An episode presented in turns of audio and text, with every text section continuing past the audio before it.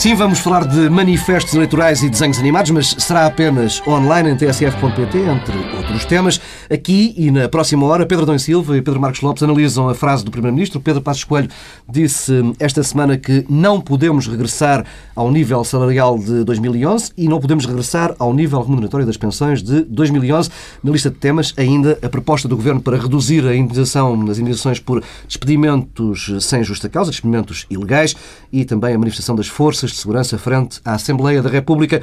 Meus caros, começamos pela tal frase de Passos Coelho. Pedro Marcos Lopes, ficou claro agora qual é para o Governo a definição de transitório, provisório ou temporário? É uma pergunta retórica, não é? É evidente, quer dizer, não, não, não é que me surpreenda. Quer dizer, surpreende-me é a maneira como se continua a insistir numa espécie de de, de nova língua, de, de tentar mais uma vez lançar assim uma espécie de, de, de névoa sobre aquilo que se diz e sobre as, as medidas que se, que se aplicam. Porque repara, nesse mesmo debate, o Primeiro-Ministro voltou, disse isso, que tu acabaste, Sim. e voltou a dizer que ainda não sabia o que é que era definitivo, o que é que era provisório. Mas disse que provavelmente as medidas eh, não é, era, continuavam a ser provisórias. Quer dizer, porque analisar essa frase, eu conseguia, se me permites, e eu, eu conseguia, do mesmo debate, desse mesmo discurso, tirar várias conclusões. Tirar a conclusão que as medidas são definitivas, os cortes são definitivos, e conseguia tirar a conclusão que os cortes são provisórios. É o que aqui está. Eh, eu conseguia fazer as duas coisas. Com facilidade e acho que qualquer pessoa faria. Agora, o que eu estou convencido é que ele falava verdade na parte, nessa foi, parte. Pelo menos a frase mais espontânea e foi a primeira, não é? Era, era a, é a parte que eu acredito. E não me surpreende... Com o de esquerda, não me surpreende por, por várias razões. Digo duas essenciais. Primeiro, porque a única maneira que o governo eh, arranjou de fazer eh, os cortes, enfim, agora utilizando esse termo para, para, para benefício do discurso, foi, enfim, de uma maneira uh, aritmética, digamos assim, que foi há esta despesa que é preciso reduzir, portanto, vamos cortá-la. Não foi feito isto de forma a que se analisasse, que houvesse uma boa análise do que seria a reforma do, do Estado, do que se deveria fazer para otimizar as funções, do que se deveria fazer para que algo mudasse na maneira como ele é estruturado. Não tens sequer esperança que, por exemplo, a nova tabela remuneratória e a tabela de suplementos venha resolver parte desse problema? Não, não, ela vem de resolver um problema, mas mais uma vez um problema aritmético. Ou seja, vai resolver o problema de que há um nível de remunerações e que vai baixar. É isso que vai resolver, não vai resolver mais rigorosamente nenhum. E deixa-me aqui introduzir o tema, antes de ir à segunda, ao segundo aspecto, que é o tema que está relacionado com isto, que é a célebre reforma do Estado, aquele papel absolutamente indigente que nós recebemos e lemos uh, há uns tempos. Dizer, portanto, a única maneira de, de, de Mesmo acontecer... caso para dizer lemos, vemos, ouvimos, não podemos não... ignorar. não, às vezes era melhor ignorar. Portanto, remete para esse tema, que não existe, quer dizer, uma reforma, um embuste completo que foi feito, está tudo rigorosamente na mesma, tudo o que foi feito em termos estrutural o que foi feito em termos estrutural foi zero. Nós tivemos um, uma, uma, enfim, uma adaptação aos novos tempos com base numa fortíssima carga fiscal e em cortes que não são, que são meramente, repito o termo, aritméticos. Portanto, nada rigorosamente mudou. O problema, e aqui o segundo ponto, é que da maneira como não foi feita a reforma do Estado, da maneira como não mudou o modelo de desenvolvimento e o modelo económico português, o que eu temo que vá acontecer é que isto se reproduza. Em que daqui a um ano nós vamos ter alguém, o Primeiro-Ministro ou um Primeiro-Ministro vai dizer bom, agora vamos fazer mais uns cortes provisórios e daqui a dois anos vamos saber numa sessão parlamentar qualquer que os cortes se tornam definitivos. E assim sucessivamente.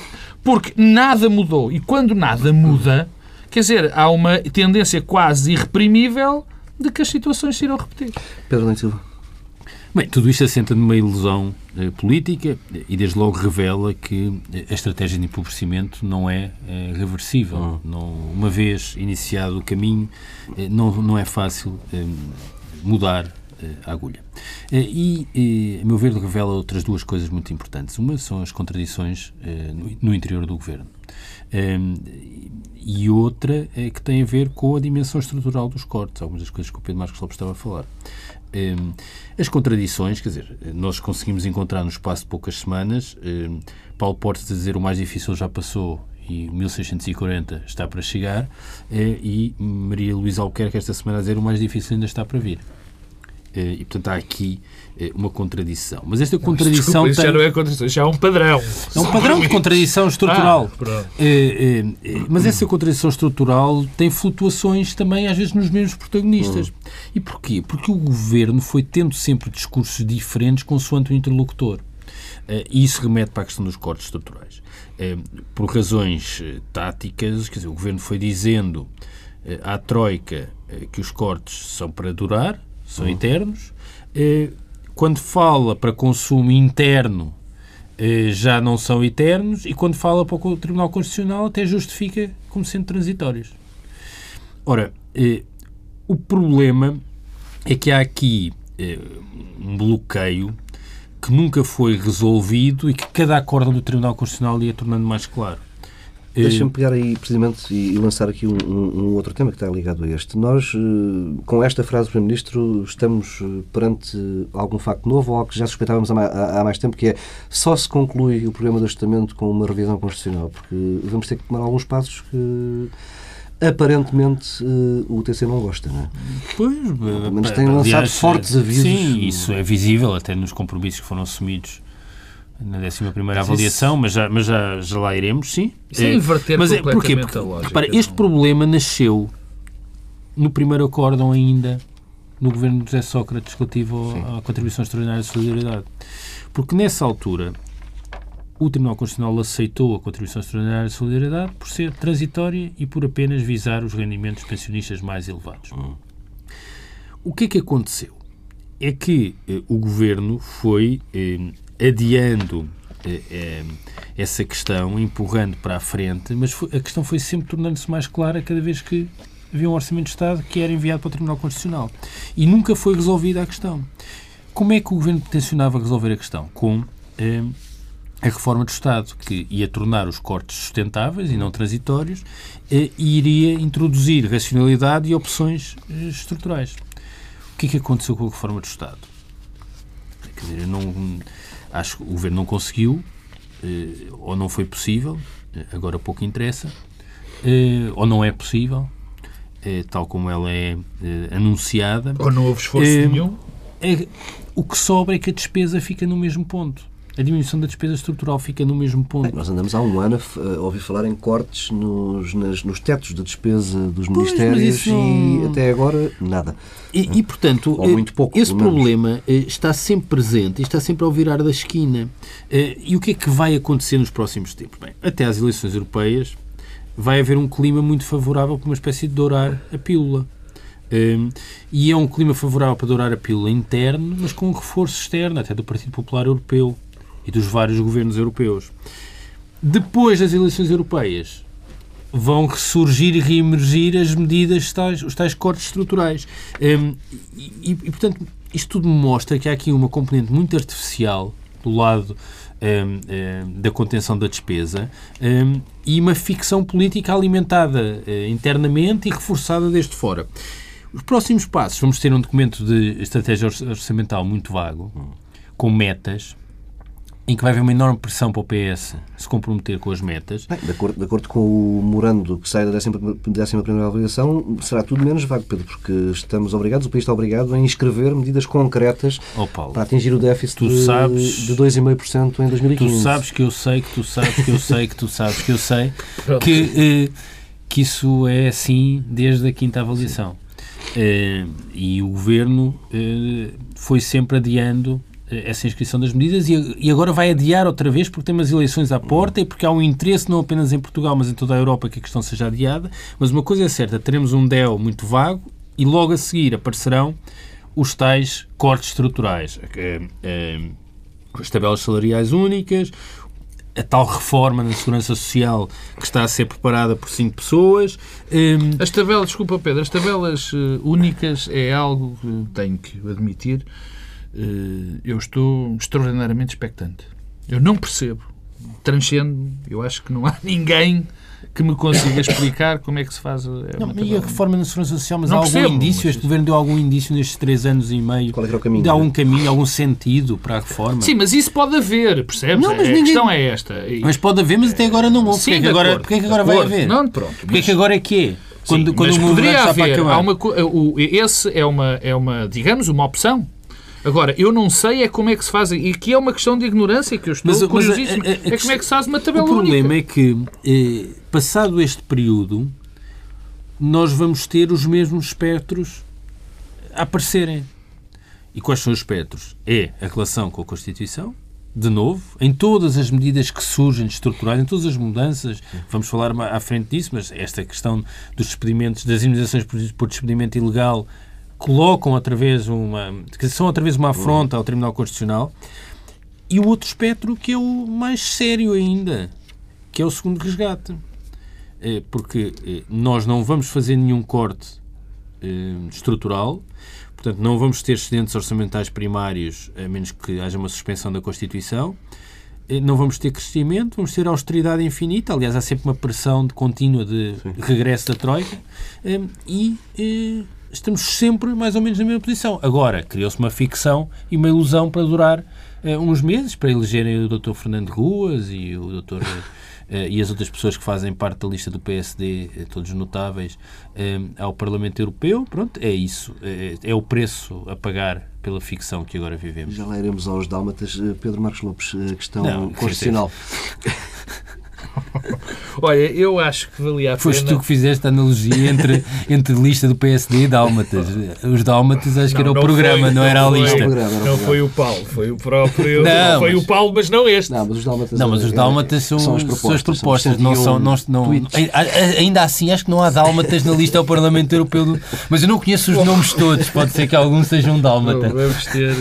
Não, a questão da. da, da eu, eu em primeiro lugar, uh, tenho que fazer algo que não é propriamente uma profissão de fé, mas, enfim... Quero não, garantir que não há dálmatas é. na lista. que, mas, mas que alguém o pode entender assim. Que é o facto de eu achar que é possível reformar o Estado, que é possível o Estado uh, ter uma despesa menor e ganhar e ter mais uh, capacidade de intervenção naquela, naquilo que eu acho que são as suas funções essenciais sem, rigorosamente, uh, uh, sem violar a Constituição. aliás, acho também que tudo isto parte de um problema, de, de, vários problemas de base, que não são de base, mas com alguns problemas, como, por exemplo, o nosso endividamento, que falaremos e que temos falado várias vezes, com o problema de não haver uma reforma, com o problema daquilo que tem de ser, tem de ser feito a nível da, da transformação do nosso, do, nosso, do, do nosso Estado. Agora, de facto, se o caminho continuar a ser o que foi até aqui calcorreado, ou seja, de se fazerem cortes eh, que são, enfim, que são basicamente alterações ao, ao, a, aos direitos adquiridos. Eu não tenho medo de utilizar esse termo, de, de atacar direitos adquiridos, Mas porque de facto... O que é que são direitos sem ser já, adquiridos? Oh Pedro, é isso que eu vou lá. Porque os... O, o, os direitos são por natureza, são os direitos naturais. Não, ora bem, naturais, quer dizer, atenção, bem, mas, quer se, nós fôssemos, se nós fizermos aqui uma análise da origem do não, direito... Não, não, vamos da, não vamos por aí, portanto, Sim, não é bem assim. Não é bem assim. aos adquiridos. Não, isso tem a ver, com, tem a ver com, com, com, com escolas de direito e com o entendimento do próprio direito e, e da estrutura do Estado. Há direitos que, teoricamente, não são adquiridos, que podem pois, vir de Deus, que podem, sim, seja do que for. Bom, mas esses direitos adquiridos, há um, há um, há um conjunto de direitos que nós sim. associamos ao Estado, vou repetir, não é repetição, mas é ao Estado de Direito, à democracia liberal, e vários desses podem ser postos em causa com alterações que estão a ser feitas e que já foram feitas. Estão, de facto, quer dizer, eh, sem grande, sem grande apreciação valorativa uh, neste momento. Quer dizer, retirar pensões ou diminuir até um determinado limite das pensões parece-me evidente que é uh, atentar contra o princípio da confiança, uh, como outros. Também ninguém se lembraria de, de, de, pegar no direito penal e fazer a retroatividade em termos penais. Quer dizer, portanto, há um conjunto de princípios. E, de facto, com este caminho... Não des ideias.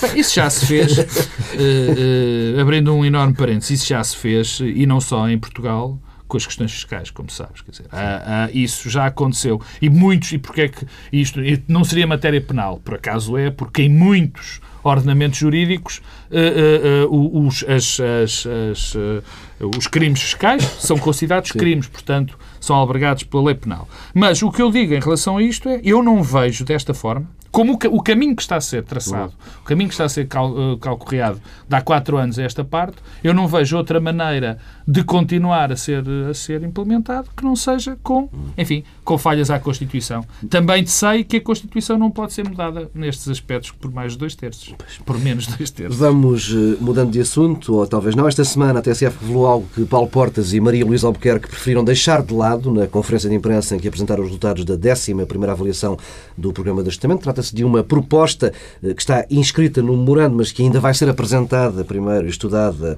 eh, em diálogo com os parceiros sociais, eh, uma proposta para diminuir as indenizações por despedimentos sem justa causa, despedimentos ilegais. Pedro Adão e Silva, o que é que te para dizer sobre Olha, esta em primeiro lugar, alguma coisa sobre as avaliações. É que em cada avaliação e naquilo que não se sabe nas conferências de imprensa Paulo Portas e de Maria Luísa Albuquerque. E sabe-se muito menos agora do que se sabia no tempo de Vitor Gaspar. Claro. É, mas naquilo que não se sabe, fica demonstrado porque é que as avaliações são sempre um sucesso.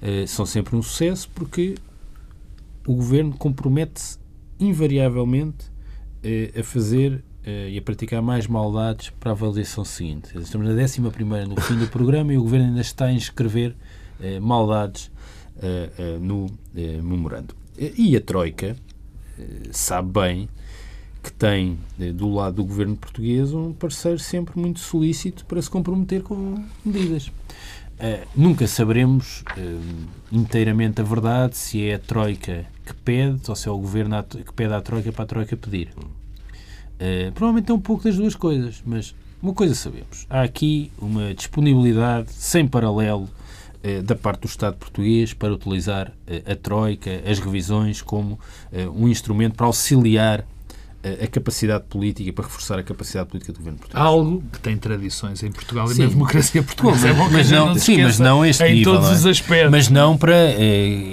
para fazer com que as indenizações por despedimento ilegal se aproximem das indenizações eh, por despedimento lícito. o próprio no... conceito de despedimento ilegal ou de justa causa aqui é algo que está muito confuso Bom, em quem escreveu o que é que, texto. O que, é que, o, que é que, o que é que isto revela também? É muito interessante porque Passos Coelho, nas partes que se percebe dos discursos, eh, aproveita sempre a negar que o Governo tenha implementado uma estratégia eh, para tornar o país mais competitivo assente no empobrecimento. É muito sistemático dizer isso que, qual é o problema? É que todas as semanas nós temos mais um exemplo de que, de facto, o Governo tem uma estratégia de tornar o país mais competitivo através do empobrecimento.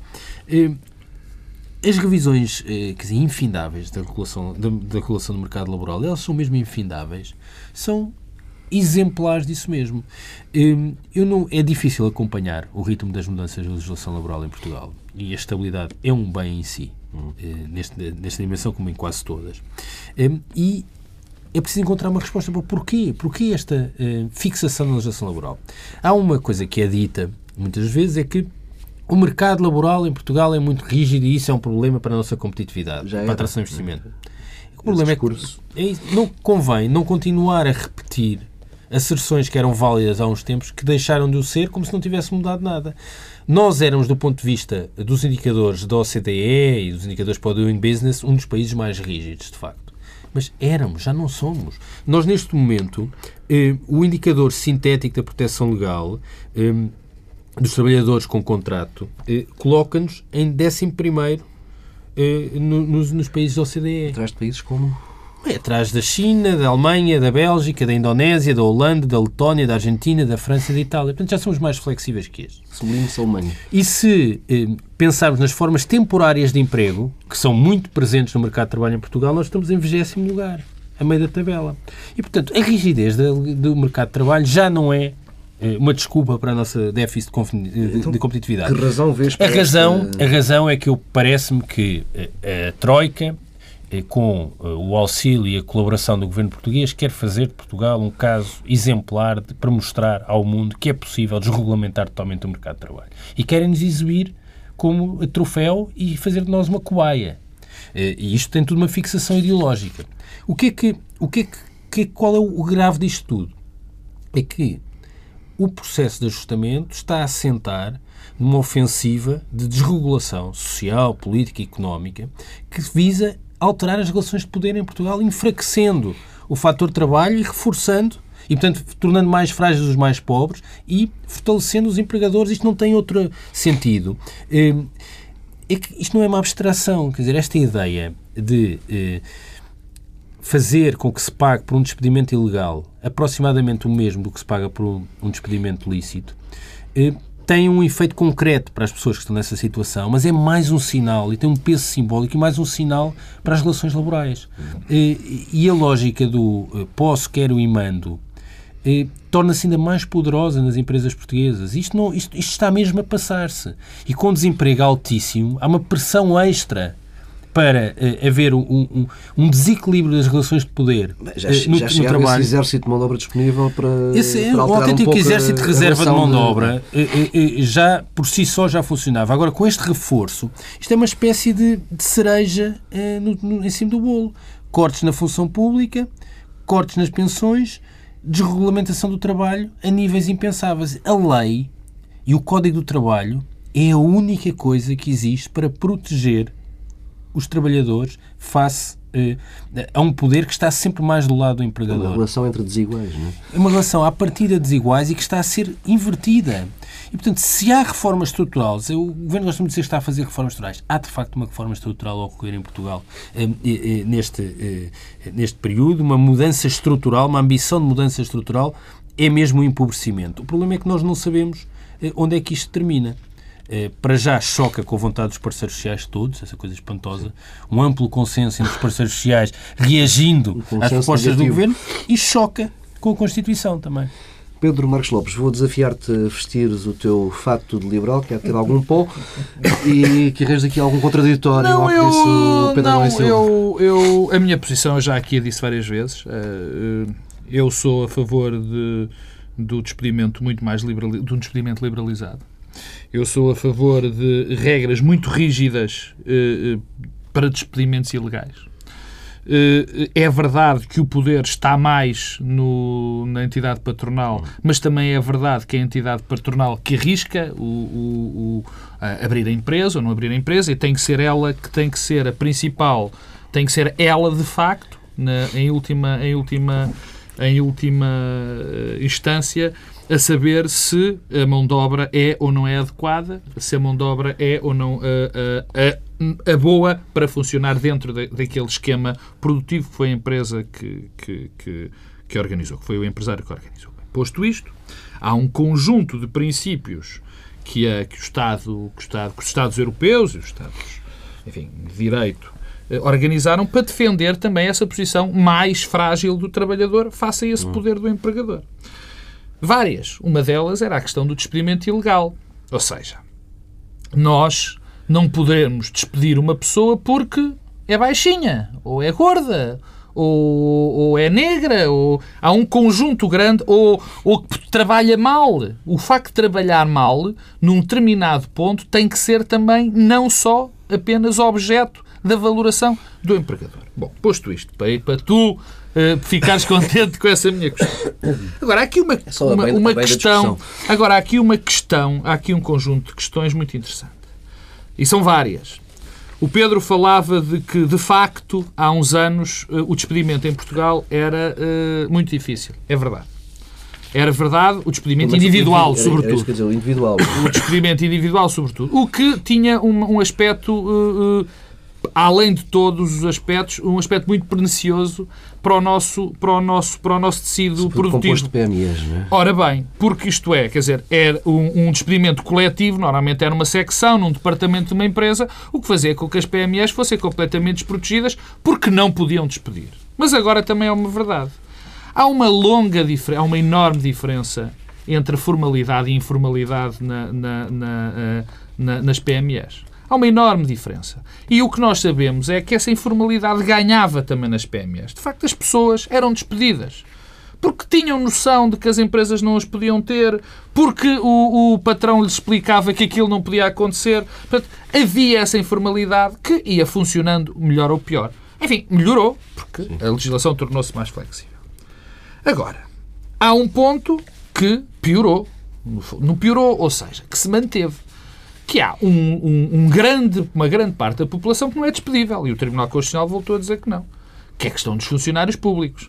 Nós estamos a fazer uma separação. Não, é, não foi isso que o Tribunal Constitucional disse. Não foi mais ou menos. Abre, não foi abre isso a porta disse. precisamente a... Eu, por acaso, não concordo com essa leitura e já aqui o disse que não, que não acho que, que, que essa leitura esteja correta. Mas vamos ver. Mas o facto é que neste momento ainda é muito mais difícil despedir, ou muito, quase impossível despedir na função pública e na iniciativa privada. Agora, há aqui três ou quatro coisas que para mim são evidentes.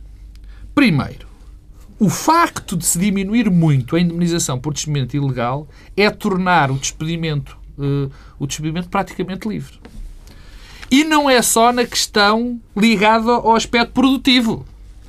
É que com estes despedimentos ilegais, tu, se o patrão não gostar do teu brinco na orelha, despede-te porque sim. O custo é o mesmo. O custo é o mesmo. Manda-te um SMS a dizer. O custo é o mesmo. Quer dizer, e isto é que é muito complicado e grave e põe em questão põe em questão os princípios básicos deste regime. Até os meus que acho que devem ser mais liberais. Até pelo lado dos incentivos ao recurso à justiça. Ora, oh, bem, obviamente. É, bem, isso é outro Esse é o objetivo assumido isso, pelo Governo sim, no texto do sim, mas, é sim, mas esse, esse ainda é mais grave porque se pode ser casado com outros problemas do acesso à justiça que já foram, que já estão na, na, na, na legislação e não só na questão da legislação do trabalho. Neste momento há custos, há custos da justiça que eu, que na minha opinião, põem em questão o direito fundamental do cidadão no seu acesso à justiça.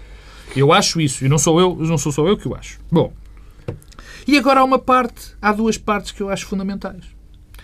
Que é, a primeira já disse, que é a questão disto de, de transformar o despedimento por. Uh, uh, uh, contra aquilo que a sociedade ocidental, que as democracias liberais, que o Estado de Direito ocidentais acharam que era o limite absoluto, que não se podia ultrapassar.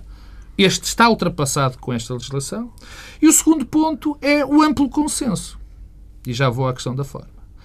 Quando os patrões vêm dizer que não é preciso isto e que é preciso cuidado com a legislação laboral não é porque subitamente os patrões tenham todos aderido ao Partido Comunista Português. Ou, ou então, subitamente se tornam nos, nos anjinhos. Não tem a ver com isso. É que eles sabem que isto não é bom para a própria, para a própria, para a própria empresa. E a social também é bom, não é? E, e ora bem, quer dizer, não é, não, quer dizer, os, quando os patrões, os patrões são movidos uh, uh, uh, porque querem ganhar mais dinheiro. É assim que os empresários querem, querem ganhar mais dinheiro. Mas sabem que ganhar mais dinheiro não é uh, só através. De... Há um conjunto de circunstâncias que são fundamentais para que eles ganhem dinheiro. E é por isso que eles desprezam completamente esta, este tipo de comportamento. Mas desprezam, sobretudo, desprezam, sobretudo, o facto dessas alterações à legislação serem feitas nas costas dos parceiros sociais. É esse o maior problema dos patrões, porque eles sabem que isto tem uma capacidade uma capacidade de criar instabilidade social, instabilidade nas empresas absolutamente brutal. Quer dizer, e, e, e, de facto isto não, não se compreende. O último ponto é muito rápido, é a forma. Não se podem fazer milhares de alterações, milhares de exagerar, mas está sistematicamente a, a, mudar a legislação laboral, tal como não se pode fazer isso na legislação fiscal. E fazer conferências mas, de imprensa onde não se revela tudo. Quer dizer, isso, isso bem, isso então. Quer dizer, não se pode, nós não podemos fazer uma alteração tão profunda como esta, que isto é uma alteração muito profunda, não dizendo nada a ninguém. Não dizendo nada a ninguém, parece. Vamos saltar para outro dos assuntos que marcou a semana, a manifestação das forças de segurança frente ao Parlamento. Hum, foi a maior manifestação de sempre de polícias e afins. Arrisco mesmo dizer que hum, do lado hum, de dentro da Assembleia, a Assembleia da República nunca esteve tão bem guardada como naquele final de tarde. Não houve invasão das escadarias, mas o braço de ferro entre fardados e paisanos durou cerca de duas horas. A Presidente da Assembleia da República recebeu uma delegação de representantes dos diversos sindicatos. Pedro Nunes Silva, que leitura fizeste daquele Posso final ser de tarde? paisanos? Acho que não. Bem, Pessoas à a paisagem. primeira Acho que sim. leitura, a, a primeira leitura é política e é, é mais uma demonstração de que eh, manifestar-se e fazê-lo de forma organizada compensa. Eh, há grupos, eh, pelo tipo de organização que têm, pelas coligações que conseguem fazer na sociedade portuguesa, eh, têm recompensa eh, pela manifestação. Aliás, eh, isto tem sido assim ao longo do tempo e com este governo também. Eu recordo exemplos recentes, os hum, polícias que horas antes ou no dia antes de se manifestar tiveram logo uma das suas reivindicações satisfeitas, eh, mas eh, também os bolseiros. eh, Esta teve antes, aliás. antes, exatamente, mas, mas teve os bolseiros, não é? Que o protesto produziu algum efeito, Compensou. compensou, eh, eu acredito, por intervenção do Presidente da República, no caso, eh, desautorizando eh, com isso o Ministro da Educação. Os médicos, eh, quer dizer, é outro exemplo, o silêncio dos médicos ao longo deste período é interessante e revelador. Os médicos conseguiram passar das 35 para as 40 horas sendo pagos por isso. Os enfermeiros ao lado eh, aumentaram o horário de trabalho sem aumento de remuneração, para dar exemplo. E, portanto, eh, há aqui grupos que conseguem, eu não estou a dizer que isto é negativo, É atenção, não estou a fazer nenhuma crítica, é uma constatação. Eh, A manifestação rende e compensa. Depois, estava de facto muita gente, eu acho que era mesmo quase o pleno das forças policiais e mais as famílias, mas devo dizer, eu ao contrário tipo ao Tavares que estiveste lá, eu não vi, nem sequer vi os diretos, vi algumas imagens depois, fiquei com a sensação de alguma encenação. De alguma coisa combinada eh, entre os que não permitiam subir as escadarias e os que queriam subir a escadaria. Pareceu-me que havia ali uma espécie de compromisso para fazer aquele, aquele número de, eh, de formação ordenada de rugby. Sobre a- questão... que eram mumuitos. Eram muitos para isso. Eram, eram, eram. Não, não, mas o- sim, mas pareceu-me que havia ali eh, uma coisa de controle, também acho isso positivo, acho que essa institucionalização do protesto e do conflito organizado é também eh, importante eh, e, e- e eu acho que os, interesses organizados são preferíveis aos interesses desorganizados. De, de substância. Bom, a primeira é que os corpos especiais do Estado têm um conjunto de obrigações Hum, e esse conjunto de obrigações está eh, associado à exclusividade e, portanto, há uma condição dessas carreiras que tem de ser protegida. Isto é verdade para os magistrados, para os polícias, para os militares, para os diplomatas. Hum, eh, e, e- e- e nas obrigações está também a responsabilidade de não desafiar os princípios da democracia liberal e frases como aquelas que vimos eh, sistematicamente repetidas na administração, eles estão no poder, mas nós somos o poder, isso é inaceitável e intolerável. Eh, Mas é preciso outra parte, ou seja, a condição tem de ser protegida eh, e, e não, e há sinais que não tem sido. Eh, Há um lado de tolerância eh, em relação às manifestações dos polícias pela parte das autoridades que não existe, quer dizer, eh, ai de quem se atrevesse a subir as escadarias como os polícias fizeram. Eh, e, e se é verdade que os polícias são especiais e as forças de segurança são especiais e exigem um tratamento especial, também tem uma responsabilidade especial. E essa responsabilidade especial tem sido eh, ultrapassada e várias vezes ultrapassada, e não é só de hoje, aliás, já vem do passado. Temos aquele episódio do sindicalista da polícia eh, que eh, foi condenado e agora absolvido, eh, e que eu acho inaceitável que um dirigente sindical de uma força de segurança eh, insulte eh, um primeiro-ministro, qualquer que seja o primeiro-ministro ou um, um chefe de Estado. Eh, acho isso inaceitável. Agora, eh, o que me parece é que há aqui um lado eh, de o governo estar a provar do seu próprio veneno.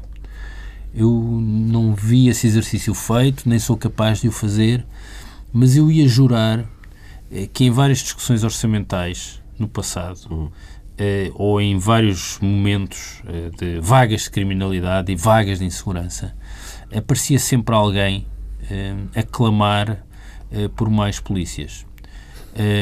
E Portugal hoje tem, se calhar, demasiados polícias. E podíamos ter menos polícias, mais bem pagos, eh, mas a pressão política nos últimos tempos foi sempre para haver mais polícias. E agora eu recomendaria então que o Dr. Portas, eh, Ah, estava a ver. especialista, especialista em assuntos de segurança e em proteger eh, as forças de segurança e os pensionistas e a lavoura e mais algumas coisas que eu não me recordo, que agora que é vice-primeiro-ministro, que resolva o problema. Pedro Marcos Lopes. Bom, eh, o primeiro o primeiro registro tem a ver com, com o tamanho da manifestação. Eu acho que só eh, a manifestação dos professores, ou as das maiores, teria tanta teriam tão, tanta representatividade como esta. Quer dizer, a dar de barato os números de 15 a 17 mil, Mas muita gente. uh, uh, digamos, estavam quase 25% ou 30% dos, dos, enfim, das pessoas que fazem parte das forças de segurança. Claro que também há as famílias, pessoas que não seriam. E a ASAI também entra. Quer dizer, Sim, mas assim, a ASAI também é, também é uma, uma, uma, enfim, uma autoridade. Também é, também, é um, também são agentes de autoridade. Bom, uh, hoje é o meu dia de, de, de tirar o fato liberal e tirá-lo todo de tirar-lhe o pozinho. E eu, uh, porquê, é que, porquê é que eu digo isto? Porque se há parte dentro de um Estado de Direito e de uma democracia ocidental, uh, se há parte do Estado que tem que ser muito bem tratado, muito bem organizado e com as suas funções dignificadas, tem que ser as forças de segurança. As chamadas funções de soberania, não é? Exatamente, tem que ser as funções de segurança. E eu, quer dizer, acho até ofensivo quando ouço o argumento, bom, os cortes foram feitos para toda a gente, também têm que ser feitos para as, para as polícias. É evidente que também tem que haver sacrifícios.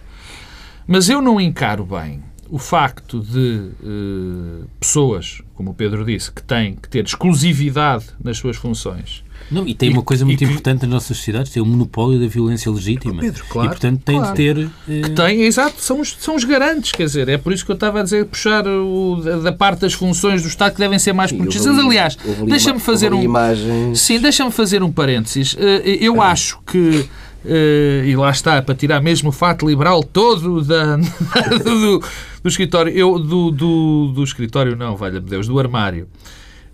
Eu penso que as partes das funções de soberania têm sido muito abandonadas ou abandalhadas em termos uh, uh, menos próprios por causa do demasiado alargamento das funções do Estado em, muita, em muitas áreas. E, mas isso, enfim, é mesmo um parênteses. Agora, as, as, as, eh, não é suportável, não é justo, não é sequer defensável que os, tipo, os salários que estão em causa na, neste momento, para, as, para os agentes de autoridade, uh, melhor, que estes salários estejam a ser postos em causa. Quer dizer, eu não quero viver num país onde o polícia que eu tenho na minha esquina esteja a ser, enfim, despejado.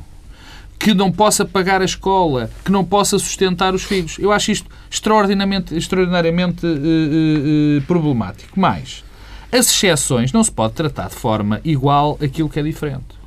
E eu recordo também eh, a bem da memória das pessoas que há várias classes profissionais e várias empresas que tiveram tratamento de exceção. Algumas públicas, algumas que nem fazem parte de funções de soberania. Quer dizer, a TAP, eh, eh, a EDP quando era, quando era pública ou quando tinha um, uma Golden Share. Portanto, há aqui Regional dos Açores, por exemplo. O Governo Regional dos Açores. Portanto, mas isso não é essencial. Eu acho que isto deve ser um assunto tratado com com, com pinças e não desta forma. Por outro lado, isto é só também para, a bem da memória das pessoas, este é curioso que o único ministério que teve um aumento na sua, na sua, enfim, no seu orçamento foi o Ministério da Administração Interna.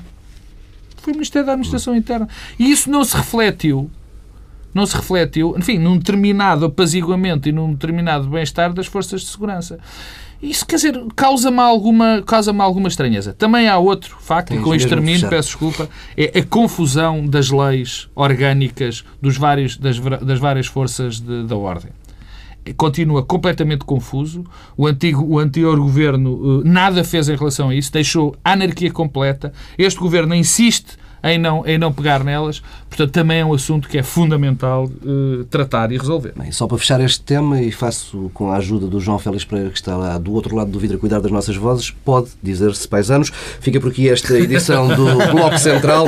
Em tsf.pt podem ver, ouvir ainda Pedro Adão e Silva a falar da ida de Vítor Gaspar para o FMI, Pedro Marcos Lopes a comentar as declarações de Belmiro de Azevedo sobre produtividade e, claro, os dois a analisar em detalhe o manifesto dos 101 Dálmatas. Até para a semana. We'll have a Dalmatian plantation where our population can roam.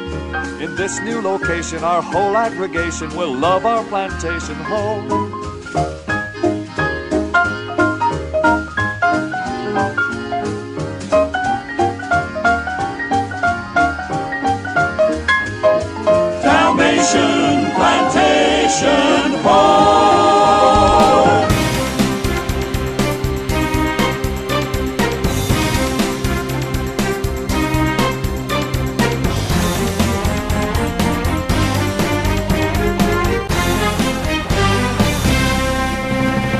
Pedro Adão Silva, Pedro Marcos Lopes, vamos, eh, antes de mais, ao manifesto eleitoral do PSD e do CDS-PP, um documento que o Pedro Adão Silva consultou um pouco à pressa nos últimos minutos, mas começo por ti, Pedro Marcos Lopes, a questão dos 101 dálmatas. Mas não é são... para ser consultado à pressa? a ideia é que, é que sejam tweets, não é? Não, o problema é este. O Pedro, o Pedro tem menos sentido de humor do que eu. Portanto, diverte-se menos com as coisas. Eu tenho, graças a Deus, apesar de mais velho do que eu, ainda conservei mais. Bom, não, eu achei piada quando tu estavas... Eu tinha sentido trágico. eu estava... Não, mas sabes que há uma linha muito tenue, como sabes, não é? Mas eu achei piada quando tu estavas a lançar este espaço no online dizer que íamos escalpelizar, ou pelo menos analisar em pormenor. Analisar em pormenor. Eu acho que tu demonstraste um, otimismo verdadeiramente extraordinário. Bom, quanto aqui ao programa da Almata. Olha, deixa-me só dizer uma coisa. Como eu não Diz. tenho nada de especial para dizer sobre, é, sobre os tweets, eh, eu, eu, devo dizer que não acompanhei eh, a apresentação eh, dos, da lista ao Parlamento Europeu da, da Aliança Portugal e vi uma referência no Twitter a essa coisa dos 101 dálmatas. E demorei imenso tempo a acreditar que tinha sido mesmo verbalizado por Paulo Rangel. Pois, eu também tive esse problema. E eu estou convencido que isto, era de, isto tinha 100 mas alguém deve ter, com sentido de humor, deve ter acrescentado. E eu, sabes porque é que eu digo isto? Porque tanto o número 1 como o número 101 para vazios. não é vazios, é que parecem, são ligeiramente anedóticos. Eu passo a ler o 1 e o 101, que começa assim. Portugal e os portugueses são europeus por geografia, convicção e projeto. Este é o primeiro ponto do, do, do programa. Então, o último é. 100, mais. Pronto, o último. Somos europeus por convicção, somos portugueses na Europa, somos europeus em Portugal. Assumimos, pois, como nossa prioridade a defesa do interesse nacional da União Europeia. Bom, portanto, isto eh, foi mesmo para estar sentido, foi alguém que se lembrou disto. Bem, tirando isto, há três ou quatro coisas que me apraz dizer. A primeira tem a ver com a falta de cuidado que o PSD e o CDS tiveram eh, na feitura de um documento que teoricamente seria um documento estratégico para onde estava, tinha que estar plasmado a ideia do PSD e do CDS para a Europa. E aqui isto é um conjunto de banalidades. Mas se calhar isso foi feito pelo Deepstick e pela Dotti. Sabe o nome são? dos Dálmatas. São os pais dos Dálmatas. Isto quer dizer que o Pedro tem filhos mais novos foi que os meus que ainda se lembra. Foi uma formação avançada Bom, na... Portanto, na, na uh, uh, e o que me espanta, porque eu tenho que reconhecer, eu já aqui o disse várias vezes, eu reconheço, concordando ou não, ou, ou, não concordando com o Paulo Rangel, eu reconheço a Paulo Rangel uma dimensão intelectual e um conhecimento dos problemas europeus, que suplanta, que quer dizer, que não pode estar aqui plasmado, porque isto, isto é ridículo.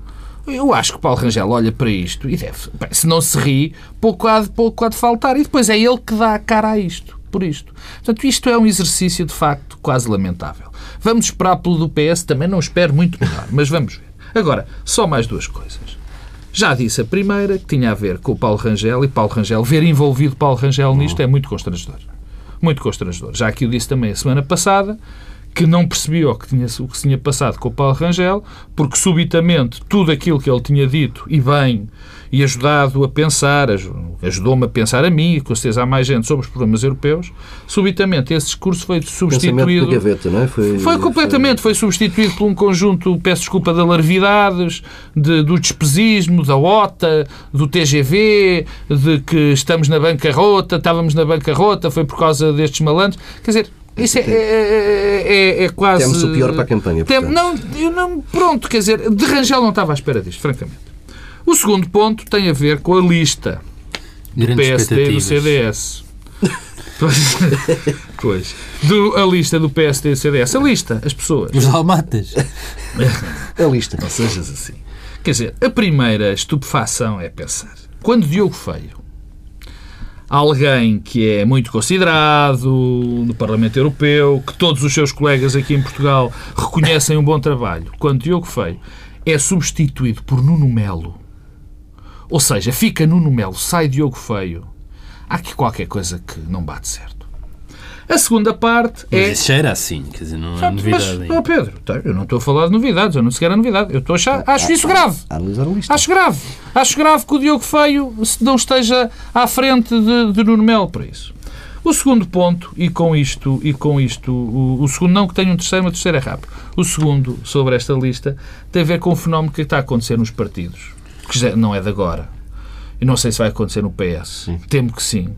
Que é eh, a lista ser feita não em função de quem são as melhores pessoas para os lugares, mas em função de uns prémios que se dão às máquinas, prémios às estruturas. Prémios, prémios, ou estrutura ou de negociações que pouco ou nada têm a ver mas com as aí, funções que se vão desculpa lá, mas os partidos também têm de ser um espaço de Então, representação Pedro, de interesses licença, dos partidos. Dás-me licença. É, não claro é uma coisa que meritocrática. Dás-me não licença. Qual é o critério não, para dás-me avaliar isso. licença, claro que sim. Mas queres que eu leia a lista? Não, mas Ah, também, mas não é um absoluto. Mas não eu é? não estou a dizer A que ideia de uma lista baseada no mérito é uma coisa Pedro, não, não, mas eu, eu espero, quer dizer, é- pode ser, pode ser sonhador, mas há o mínimo. Ah, Eu- também isso há é outra mínimo. coisa, isso é outra coisa. mínimo. Eu, eu reconheço nesta lista das, dos sete Tem de haver possíveis do oito, representatividade do país. Mas eu não dizer, representatividade do país, representatividade do partido também. Mas há o mínimo, quer dizer, eu olho para a lista e vejo que Rangel, sim, é uma pessoa, enfim, nem vou discutir, já que o disse, só tenho pena daquilo que anda a fazer agora. E Carlos Coelho, que tem, enfim, toda a gente conhece. De resto, eu não conheço nada, rigorosamente, quer dizer, Cláudia Aguiar, Sofia Ribeiro, Nuno Melo conheço muito bem, de facto, o que ele acha, portanto ninguém sabe, portanto, ele, e Fernando Ruas, o segundo logo. Quer dizer, E o isto- Presidente das Caldas? não, Fernando Costa é um está nono ou décimo. lugar não- Quer dizer, não eh, eu, eu, eu sou, menos, eh, sou menos realista que o Pedro nisto. Sou menos realista. Eu acho que deve haver mais hoje. mérito e, pelo menos, o mínimo de conhecimento. No caso da lista das europeias, e peço desculpa, há que haver pelo menos um mínimo de pensamento sobre aquilo que se vai isso, Eu só fazer. estava a dizer que a ideia Sim, não tá é uma bem. lista. Mas é o há mínimo. critérios que estão para além e- disso. Mas mais, quer dizer, e que saiba um bocadinho, quer dizer, eu de facto, eu não conheço a nenhuma destas pessoas. A única pessoa que eu que, que sei que algumas coisas já ouvi falar sobre isto é Carlos Coelho e Paulo Rangel. De resto, é um vazio completo. Pedro, não queres acrescentar nada a este, Não, eu- este tema? Vejamos o PS, que Pois, também. ainda falta eu a lista do PS. não, não tenho nada a dizer. Acho que esta ideia, esta hegemonia eh, da Brigada do Pensamento Ligeiro, eh, com eh, um manifesto feito em tweets, desconhecendo, por exemplo, que os tweets têm 140 caracteres e não 300. eh, Havia alguém com muita piada dizia que isto era se fosse o Partido Socialista, Isto- aumentava-se isso para o 80 300. já Era nem sequer Os escrever. 500 caracteres. Não, quer dizer, é engraçado, é uma coisa engraçada. Eh, agora, a ideia de que giro. vamos discutir as eleições europeias e o manifesto é apresentado desta forma e que tem umas frases meias tontas pelo meio que não querem dizer rigorosamente nada, eh, o PSD assim. vai abdicar de ter um, um texto programático sobre a Europa e pensa que isso vai passar assim. Se calhar passa na campanha como se não fosse um problema. Ah, claro que vai passar. Hum, não sei, mas eu, eu, por acaso eu não tenho essas grandes expectativas que o Pedro Marcos Lopes eh, tem em relação ao Paulo Rangel. Aliás, eh, essas reservas eh, vêm desde o tempo que era secretário de Estado da Justiça. Hum, Não é grande espetáculo, Pedro. não, não tenho. Estavas não, à espera não, disto. nunca tive grandes expectativas. Eh, mas eh, não o via aceder Ah. ao engraçadismo. Poxa, Eh, quer dizer, as É coisas não há problema nenhum em haver alguns momentos lúdicos, mesmo em campanha eleitoral e na política. Agora, convém que ehm, as bases programáticas não sejam eh, divididas eh, em tweets, porque os tweets têm uma função, mas não é certamente para grande reflexão estratégica. Pedro Marcos Lopes, Belmiro de Azevedo e a produtividade. Não, o, o, o Belmiro de Azevedo, eh, num, num- numa entrega dos diplomas aos finalistas do MBA da Porto Business School, enfim, fez umas declarações, ultimamente faz muitas declarações, e disse que os salários só poderiam subir quando a produtividade aumentar. Eu não tenho, enfim, não vou discutir agora economia e macroeconomia, se os primeiro têm que subir os salários, depois é que as coisas melhoram ou vice-versa. Não, não é isso que, que eu chamo. Eu sei que há muitos problemas relacionados. Nós temos dois problemas endémicos básicos na nossa economia, que é basicamente o problema da falta de estoque de capital e, o, e, a, e a questão da produtividade. Nós temos das produtividades mais baixas da Europa. Há muitas questões relacionadas com, com a, quer dizer, há muitas envolventes em relação à produtividade. Nós temos problemas, obviamente, com a nossa organização económica e com a influência do Estado, de impostos a mais, de posturas a mais, de burocracia a mais. Temos o impacto evidente dos custos de contexto, temos, temos o evidente problema do, do, do, do, do capital, da falta de estoque de capital, que afeta direta, indiretamente claro, a produtividade, porque é preciso mais máquinas, se não há mais máquinas, se não há dinheiro para comprar mais máquinas, há esse problema. Bom, mas nós temos, uh, instalou-se uma espécie de uma, de uma de uma regra não escrita, ou portanto um pensamento, que é, bom, os nossos trabalhadores, a nossa produtividade é baixa porque os nossos trabalhadores são fracos. E, portanto, produzem, como diz, como diz aqui o, o engenheiro Belmiro, os nossos, como é que nós podemos pagar melhor aos nossos trabalhadores se eles produzem quatro vezes menos que os alemães ou que os trabalham na Alta Europa, ali em Palmela, e trabalham lá fora. Pois o problema é esse. É que há uma coisa que nós nos esquecemos muitas vezes. Eu também acho que os empresários são mal vistos em Portugal. Há um mau clima contra eles, apesar desta tonteria. E, aliás, acho que esta tonteria que tem sido vista do empreendedorismo até tem, tem ajudado, tem, tem, feito, tem tido o efeito contrário. As pessoas ainda se irritam mais com a palavra e com os empresários. Agora, há algo que é fundamental ser dito e é pena que o engenheiro Belmiro de Azevedo não, não tenha aproveitado para dizer. É que grande, o grande parte, uma grande parte do nosso problema da produtividade está relacionada com os nossos empresários, hum. com a deficiente organização laboral, com a questão de não apostarem suficientemente na formação, com o, o facto de nós termos demasiados oliveiras de figueiras e, e se calhar menos Belmires da Azevedo, há muito homem de negócio e muito pouco empresário. E, portanto, era bom que também isso acontecesse. E depois há a segunda perplexidade, e com isto termino, que é os nossos empregados aqui são maus, os nossos trabalhadores. Imigram, são considerados excelentes trabalhadores e em empresas multinacionais e na própria, naquele exemplo que tu citaste, na Auto Europa uh, uh, são fantásticos. Quer dizer, há é aqui alguma coisa, há aqui alguma coisa que não bate certo e antes de se atirar as pedras, uh, digamos assim, ao vizinho, tem que se olhar para os seus próprios. Uh, Deixa-me, desculpa, Pedro, só para terminar, aqui uma coisa também muito complicada quando se fala em produtividade indiretamente, que tem a ver com o seguinte com o nível de imigração que nós estamos a ter e de pessoas, muito de pessoas qualificadas, porque nós, nós sabemos que temos um problema grave de baixas qualificações, e com a falta de investimento que está a ser feita na investigação e no desenvolvimento, que vai ter consequências a mais longo prazo. Tudo isto, somado também a outro problema, que foi o abandonar de, de, de programas como as Novas Oportunidades e outros programas de formação, terá consequências inevitáveis na questão da produtividade. Isso ninguém vê. Pedro Adão e Silva, Vítor Gaspar no FMI. Bem, eh, há, um, há um problema que tem sido identificado na democracia portuguesa, que é uma espécie de captura do poder político pelos poderes económicos e financeiros. Um, e, e, essa captura teve sempre uma ilustração na forma como ex-governantes transitavam eh, para empresas privadas, privadas, muitas vezes da área eh, que tutelavam.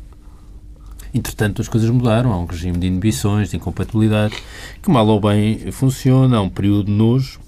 Um, e, e, e, o que me espanta, neste caso, Vítor Gaspar, é porque revela que se calhar temos aqui um outro problema, que é uma espécie de captura uh, do, do sistema político, dos governos, do poder político, pelas organizações internacionais.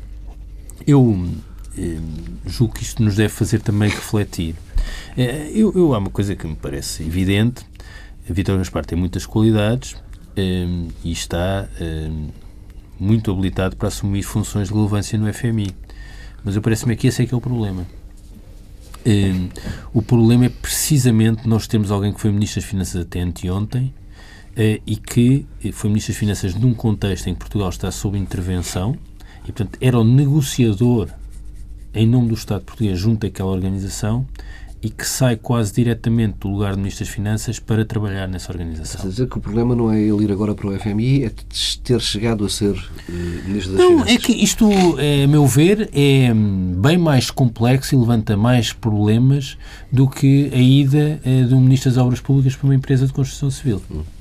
Uh, porque eh, o FMI é uma organização à qual nós pertencemos é e à qual fazemos parte, é? mas num contexto em que estamos sob resgate e em que aquele ministro em particular eh, foi eh, o responsável por negociar em nome de Portugal, isto levanta questões. E no essencial, eu recordo que aqui há 15 dias, Vitor Gaspar, numa entrevista ao público, insurgia-se eh, por, e considerava, aliás, insultuoso que olhassem para ele como o quarto elemento da Troika.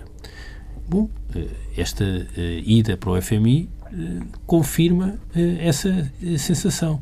Eh, e, aliás, a forma como Christine Lagarde recebeu a escolha, comentou a escolha, que foi um concurso, mas como justificou, falando dele como impressionante capacidade de gestão, desempenho formidável em políticas públicas, diz, diz muito... alguém que saiu com uma carta a dizer que tinha falhado. Pois, eu, mas há uma coisa que eu, eu acho que isto era uma espécie de profecia que se autorrealizaria. Estava escrito nas estrelas que Vítor Gaspar teria uma carreira eh, de relevo eh, nas organizações internacionais que faziam parte da Troika. Era uma questão de perceber, eh, perceber qual.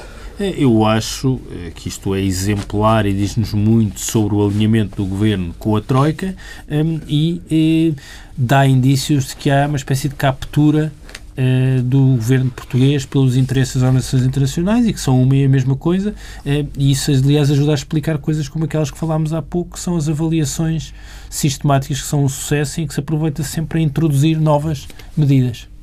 Bem, ponto final nesta edição do Bloco Central, desta vez quase com uma segunda edição online.